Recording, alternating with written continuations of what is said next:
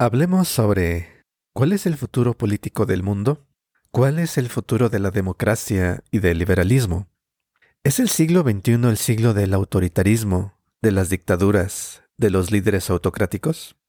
Hablemos sobre el anime Aquella vez que reencarné como un slime y su relación con el presente, pasado y futuro de las democracias liberales. Bienvenidos a Diáquefo, Filosofía y Anime el día que reencarné como filósofo.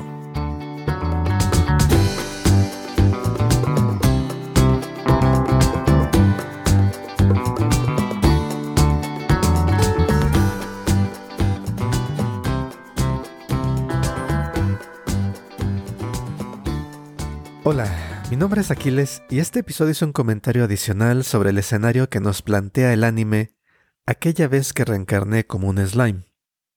En particular, me interesa hablar sobre la posible evolución política de nuestro planeta a partir del planteamiento de esta serie. Para aquellos que no hayan visto el anime, he aquí el contexto necesario para entender mi comentario. Aquella vez que reencarné como un slime es un anime del género Isekai. Isekai significa mundo alternativo o mundo paralelo, y es un género en el cual el protagonista o protagonistas dejan el mundo real en el que todos vivimos y llegan a otro mundo, por lo general, a un mundo de fantasía. Ahora bien, aquella vez que reencarné como un slime es, en mi opinión, una historia fascinante desde un punto de vista político y filosófico. Veamos por qué es esto.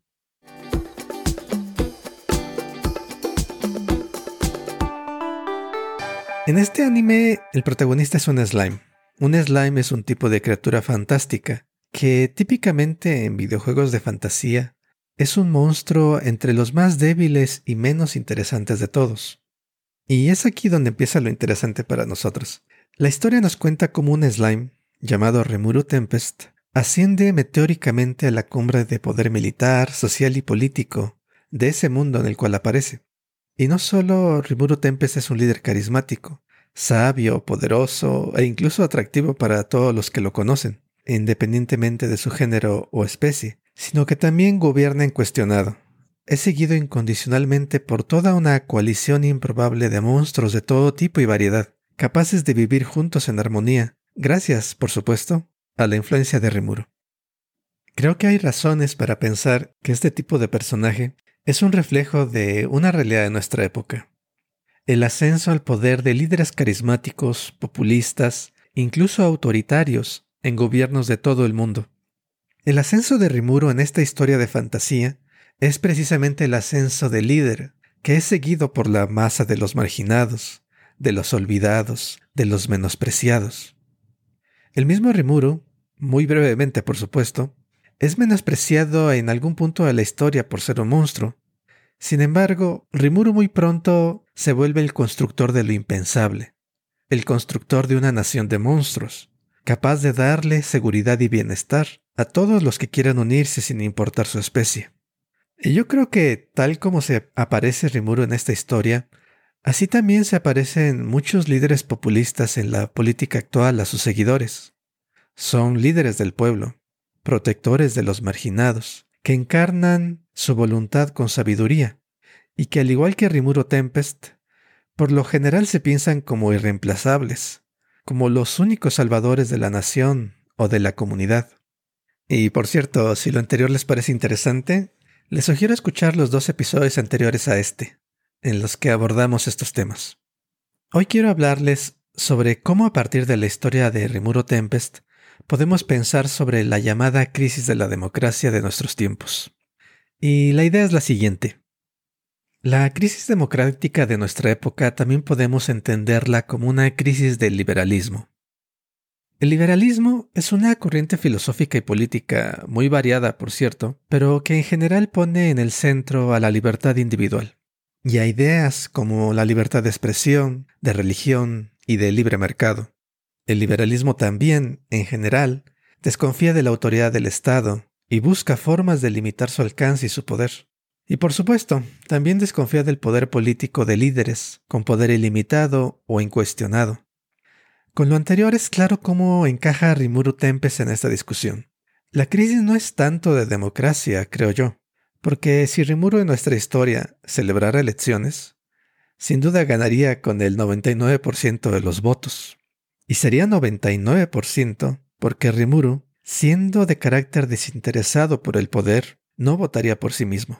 Pero el punto aquí es que es posible tener democracia y al mismo tiempo que la democracia produzca líderes incuestionados, líderes autócratas. Es posible que al darle voz a todos, la mayoría elija que las libertades individuales sean reducidas, y que esa mayoría no solo apruebe, sino que pida que la voluntad única del gobernante sea lo que decida que deben de hacer todos los gobernados. Y de nuevo, es exactamente esta la situación en la que se encuentra Rimuru. Mi pregunta, y quizás la pregunta de muchas personas interesadas en lo político, es lo siguiente. ¿Por qué estamos viviendo este rechazo del liberalismo? Y quizás más urgentemente para algunas de esas personas, ¿Cómo podemos revertirlo? O también, ¿queremos revertirlo? ¿Hasta qué punto esta tendencia es una amenaza para nuestras vidas? ¿Hasta qué punto esta tendencia quizás sea una necesidad? Hay varias formas de pensar sobre las preguntas anteriores, desde la perspectiva de querer proteger o defender la ideología liberal. Podemos preguntarnos, ¿cómo evitamos que las naciones del mundo produzcan sus propias versiones de Rimuro Tempest?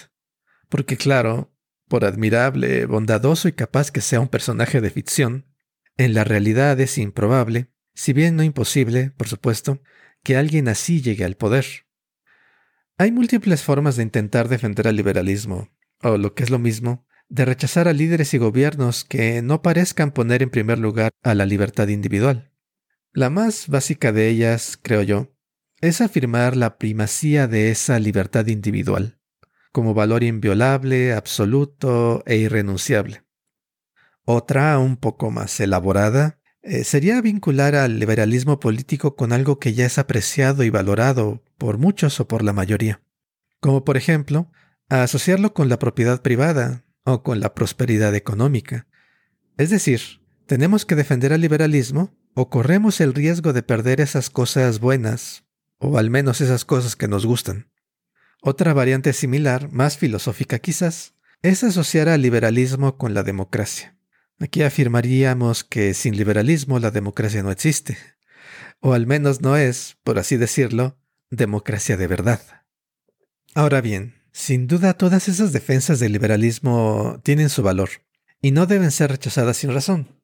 El problema que creo que todas ellas tienen es que parten de una posición quizás más ideológica que filosófica. Es decir, asumen al liberalismo como algo bueno, deseable desde el principio, o al menos lo intentan asociar con esas cosas que ya se asumen como buenas de entrada. Por ejemplo, la asociación de la democracia y del liberalismo solo funciona como defensa de este último si ya piensas que la democracia es algo bueno y deseable para todos.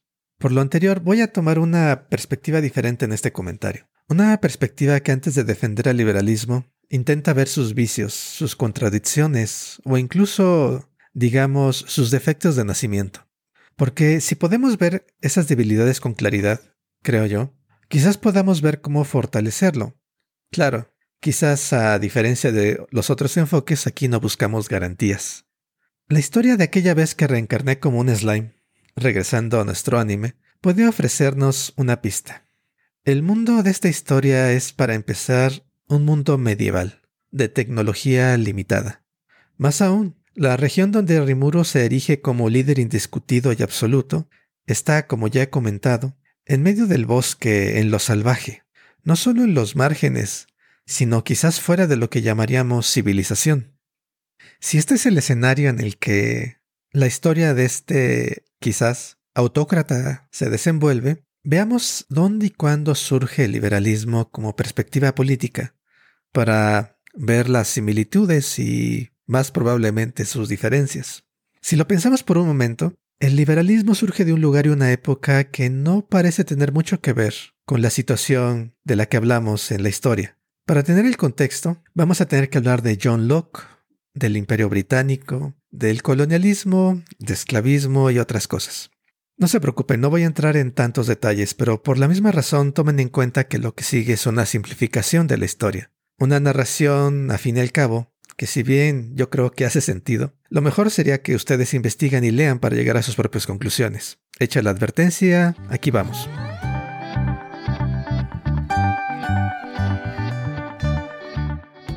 El liberalismo, como tradición filosófica, inicia con John Locke en el siglo XVII. John Locke fue un filósofo inglés y es considerado por muchos como el fundador del pensamiento político que hoy conocemos como liberalismo.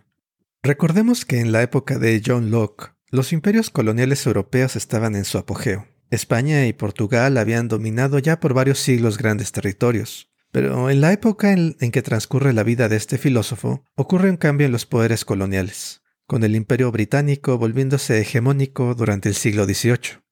Muchas veces se dice que los filósofos y su trabajo son reflejo y respuesta a su época y circunstancias. Y creo que eso es particularmente cierto en el caso de John Locke, y por tanto también del liberalismo. Es decir, y esta sería mi propuesta, el liberalismo es la ideología del poderoso, una ideología o pensamiento del que está o pretende estar en control. Es una filosofía de amos, de dueños, de propietarios, tanto de cosas como de personas. Esto es notable en el aspecto de que John Locke escribe su filosofía política en contra del derecho divino de los reyes, en contra de la monarquía hereditaria de su época, tanto así que su obra principal, en términos de teoría política, es publicada de manera anónima. Y si lo hace así, es porque tal doctrina era peligrosa en lo personal para John Locke por supuesto por temor a retribución por parte de la monarquía. Pero consideramos la teoría en este contexto. Europa durante varios siglos coloniza y extrae recursos de todas partes del mundo. Esos recursos, procedentes de vastas áreas del planeta, se concentran en un área relativamente pequeña, aquella que llamamos Europa. Con tanta abundancia, los colonizadores, los comerciantes, los intermediarios entre las colonias y los reinos europeos inevitablemente fueron adquiriendo poder. Y así, los mismos monarcas dejaron de tener una primacía sobre la riqueza, y por tanto su poder relativo también fue disminuyendo. Así, John Locke escribe su tratado político en una época en que los comerciantes, los intermediarios, no solo quieren conservar la riqueza como propia, sino que tienen el poder para desafiar el poder monárquico y hacer realidad ese deseo. Por estas razones que podemos pensar que el liberalismo surge y se populariza como ideología del poderoso. Por supuesto, está formulado contra la tiranía de los reyes, contra el poder concentrado de monarcas y autócratas. Los poderosos, o quizás deberíamos decir los nuevos poderosos, buscan la libertad de ese yugo, pero no es la libertad colectiva o la libertad universal aquella que proponen, no, es la libertad individual. ¿Qué significa decir libertad individual? Desde esta perspectiva, es la libertad para mí, no para ti, no para otros. Es la libertad del que tiene el poder para tomarla para sí. Es la libertad de aquel que controla el mundo, sus riquezas y, ¿por qué no?, también su gente. Si contrastamos lo anterior con la imagen que nos muestra el anime de Remuro Tempest, el slime que, como ya hemos dicho, no llega a gobernar a los poderosos ni a los que están en control. No es posible, bajo estas circunstancias, que pensamiento político como el liberalismo surja entre los marginados, entre los olvidados. Es decir, entre los débiles, no hay tal cosa como poder individual. No es sostenible para empezar. Algo de lo que a veces se acusa al liberalismo es de tener contradicciones, no solo en la teoría, sino también en sus orígenes e historia. John Locke en ocasiones es atacado por tales supuestas contradicciones. Algo que quizás no es tan comentado en las clases de filosofía es que John Locke era inversionista de la Royal African Company, una compañía dedicada a la extracción, transporte y venta de esclavos africanos, entre otras cosas. Algo también no muy mencionado es que John Locke también participó activamente en la elaboración de una constitución que establecía el control total de amos esclavistas sobre sus esclavos negros en el territorio de lo que hoy es buena parte de los estados de Virginia y Florida, en los Estados Unidos. ¿Acaso esto no suena a libertad para mí, no para ti? Pero olvidemos por un momento a John Locke y veamos la historia de la Gran Bretaña y aquella de los Estados Unidos, dos países hegemónicos en distintas épocas, en los que la tradición del liberalismo ha tenido una influencia sin paralelo. El esclavismo, por ejemplo, y la discriminación histórica contra la población negra en los Estados Unidos es tristemente célebre. Y dada su tradición profundamente liberal, reflejada en su literatura, en su cultura y en su arte, es de preguntarse cómo es posible tal contradicción en una sociedad que da tanto peso e importancia a la libertad individual. Algo similar podemos decir de la Gran Bretaña, siendo esta nación de las últimas en reconocer la libertad de sus colonias en Asia. Pero más allá de apuntar hacia la historia de ciertas naciones, pensemos en el liberalismo económico más contemporáneo. Sociedades que veneran la libertad individual también generan sistemas que hacen que trabajadores se suiciden en Asia, dadas las condiciones de explotaciones a que se ven sometidos. E incluso, en estas mismas sociedades liberales, existen casos en que empleados se ven en la situación de orinar en botellas, porque no pueden o no creen que puedan tener la libertad de ir tranquilamente al baño cuando tienen necesidad de hacerlo. Creo que todos hemos oído de estos casos relacionados con Apple y con Amazon. Y de nuevo, mi planteamiento es que todo lo anterior no es una contradicción, ni siquiera es un defecto. Se trata más bien de una característica estructural del liberalismo, que proviene del mismo concepto de libertad individual. Porque verán, la libertad individual es cosa del individuo. Tú te la ganas y tú la defiendes individualmente, por supuesto. La libertad individual no es cosa del otro, es una burbuja limitada y cerrada al individuo en cuestión. Así la libertad individual no la puedes dar, no la puedes otorgar, porque entonces ya no sería individual. Una libertad proveniente de alguien más no es tu libertad. Por lo anterior, creo yo, la libertad individual no puede construirse en libertad colectiva, mucho menos en libertad universal. Al menos no libertad que abarque a todos sin distinción. Claro, habrá quienes afirmen que tal cosa es posible, y seguramente John Locke estaría entre ellos. Pero este es el detalle. Para esa libertad universal, que proviene de la libertad individual, el universo está limitado a aquellos que tienen poder. El universo, para la libertad individual, se cierra a aquellos que tienen control, que tienen voz e influencia, o quizás aún mejor propiedad, porque solo con poder, con control, con voz y con propiedad, es que puedes ganar y defender tu libertad de forma individual en el mundo real. De esta manera, Locke no fue un hipócrita, ni el liberalismo es contradictorio consigo mismo. El esclavismo, colonialismo, explotación y discriminación no son defectos o debilidades del liberalismo, sino que son perfectamente consistentes con él. Desde esta perspectiva, no es que el liberalismo tenga una crisis porque se le haya pasado la mano, o haya tenido algunos excesos aquí y allá. Más que decir que adquirió vicios, creo que es más apropiado afirmar que así nació el pobrecito. Es decir, desde su concepción, el liberalismo ha tenido esta característica, desear libertad para mí que tengo el control, para mí que tengo el poder. Y los demás, bueno, los demás no existen porque esto es acerca de mí, esto es acerca del individuo. En el episodio anterior yo decía que el liberalismo es la ideología del amo de la naturaleza, porque es una forma de pensar que es posible solo si estás en una situación de control, de poder, por limitado que éste sea con respecto del mundo. Y no me refiero a que tengas que ser un esclavista, un billonario o un colonizador para simpatizar con el liberalismo. Simplemente tener cierto control sobre tu tiempo y tu cuerpo, por limitado que ese control sea, ya hace posible pensar en términos de libertad individual. Ese grado de libertad del que disfrutamos, de poder hacer, de poder decidir, por reducido o por amplio que pueda ser, es el punto de partida que hace plausible al liberalismo. Sin embargo, ese grado de libertad, de poder y de decisión colapsa enseguida en el individuo. Mi individualidad, por definición, no se extiende a los demás. Así pues, una doctrina que pone la libertad individual como valor principal tiene que hacer grandes malabares, enormes juegos conceptuales, para pretender convertir lo individual en colectivo o lo individual en universal. Por poner un ejemplo, bien puedes pensar que porque tú tienes o crees tener esa libertad, poder o margen de decisión, que puedes asumir que todos están en una situación similar, o que de alguna forma que es su elección estar en ella. Por supuesto, esto está lleno de suposiciones sobre el mundo y sobre otras personas. Pero claro, y yo creo que por eso el liberalismo ha sido exitoso en algunos países y para algunas personas, en particular con aquellas que cuentan con poder político, económico social, y es que el liberalismo te permite ejercer tu poder, tu libertad, tu control, con muy pocas restricciones inherentes, si no es que ninguna. En el episodio anterior yo mencionaba la otra cara de la moneda, al esclavo de la naturaleza. Y si no han escuchado ese episodio y les interesa este otro aspecto, en esa conversación entramos en más detalle al respecto, así que no repetiré lo dicho ahí. Pero lo que sí diré es que de forma similar, para ser un esclavo de la naturaleza, para creer que no estamos en control, evidentemente tampoco tienes que ser pobre o un esclavo o víctima o perteneciente a una minoría. Al igual que para el amo de la naturaleza, estamos hablando de cómo percibimos que es nuestra relación con el mundo.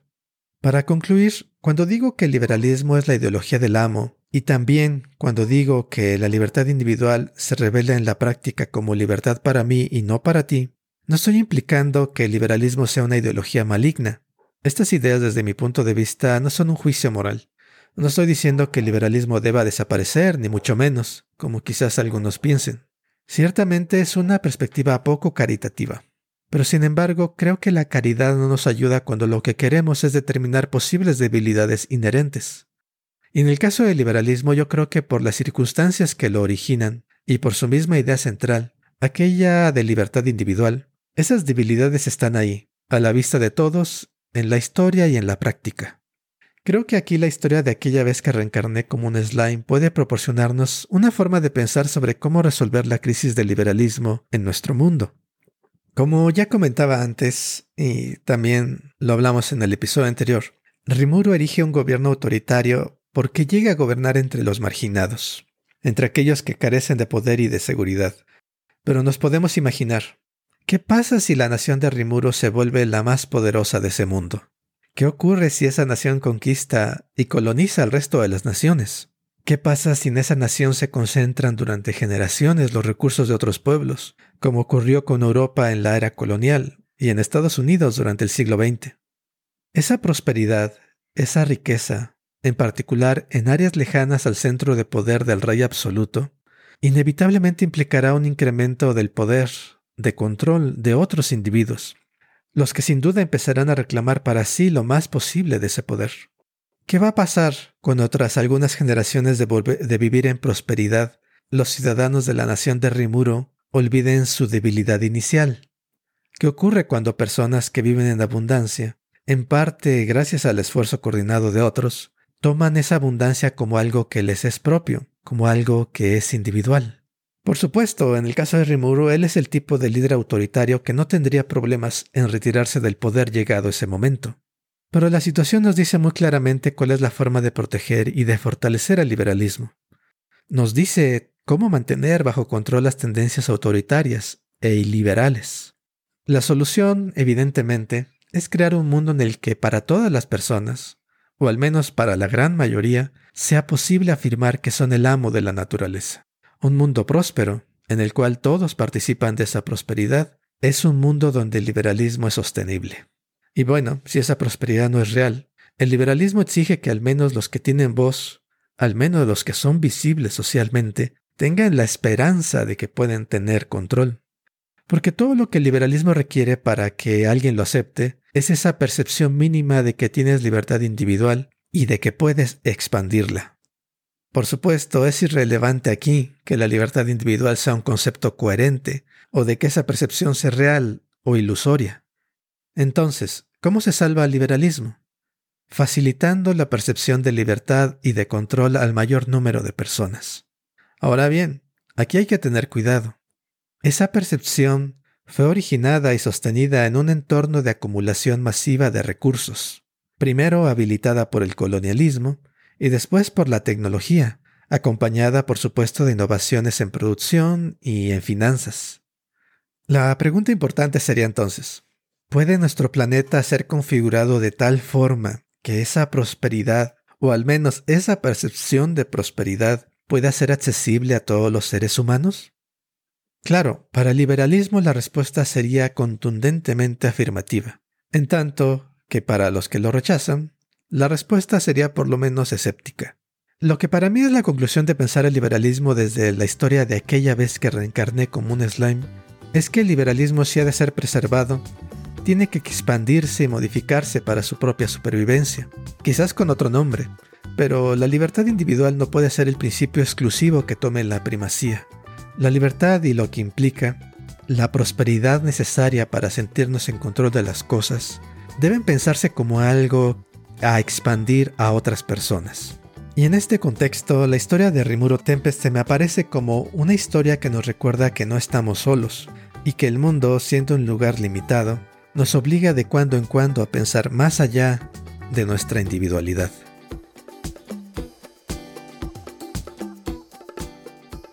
Ese fue el episodio de hoy. Espero que lo hayan encontrado interesante y si es así, por favor compartan y recomiendan este podcast a otras personas. Por supuesto, si tienen un comentario, crítica o sugerencia respecto al episodio de hoy o respecto al podcast en general, recuerden que pueden encontrarnos en YouTube, Facebook e Instagram y contactarnos por esos medios. En todos esos sitios nos pueden encontrar como Diáquefo, Filosofía y Anime. Por supuesto, también si así lo prefieren, pueden escribirnos a nuestro correo electrónico filosofía y